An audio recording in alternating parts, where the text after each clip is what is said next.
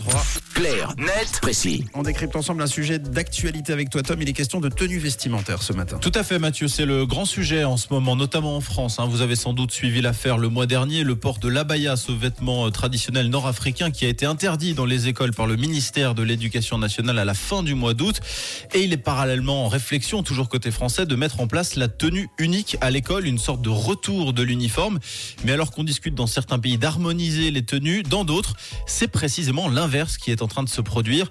Aux États-Unis, par exemple, on va désormais pouvoir venir habiller comme on le souhaite, mais où Matt et Camille, est-ce que vous avez une idée? C'est la question ce matin. Mhm.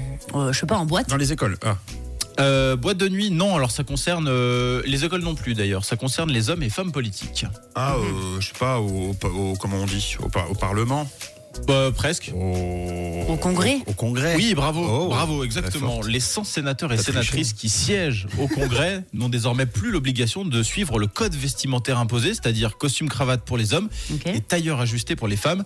L'annonce a été faite ce dimanche par le chef de la majorité démocrate à la Chambre haute, Chuck Schumer. Il a tout simplement aboli le code vestimentaire strict au Sénat. Mais alors ça veut dire que les sénateurs ils peuvent venir habiller bah, comme ils le veulent? Absolument, une sénatrice de l'État du Maine s'en est d'ailleurs amusée juste après l'annonce sur le ton de la plaisanterie.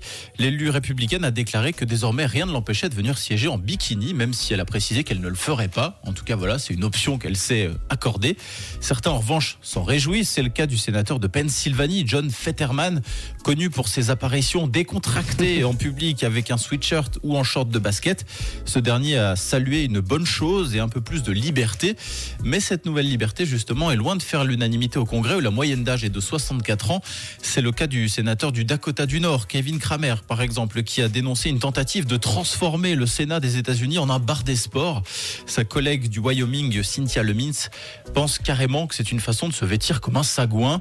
Elle parle d'une décision qui déshonore une prestigieuse institution législative fédérale qui a le pouvoir de destitution du président, de confirmation des juges de la Cour suprême ou encore de ratification des traités internationaux.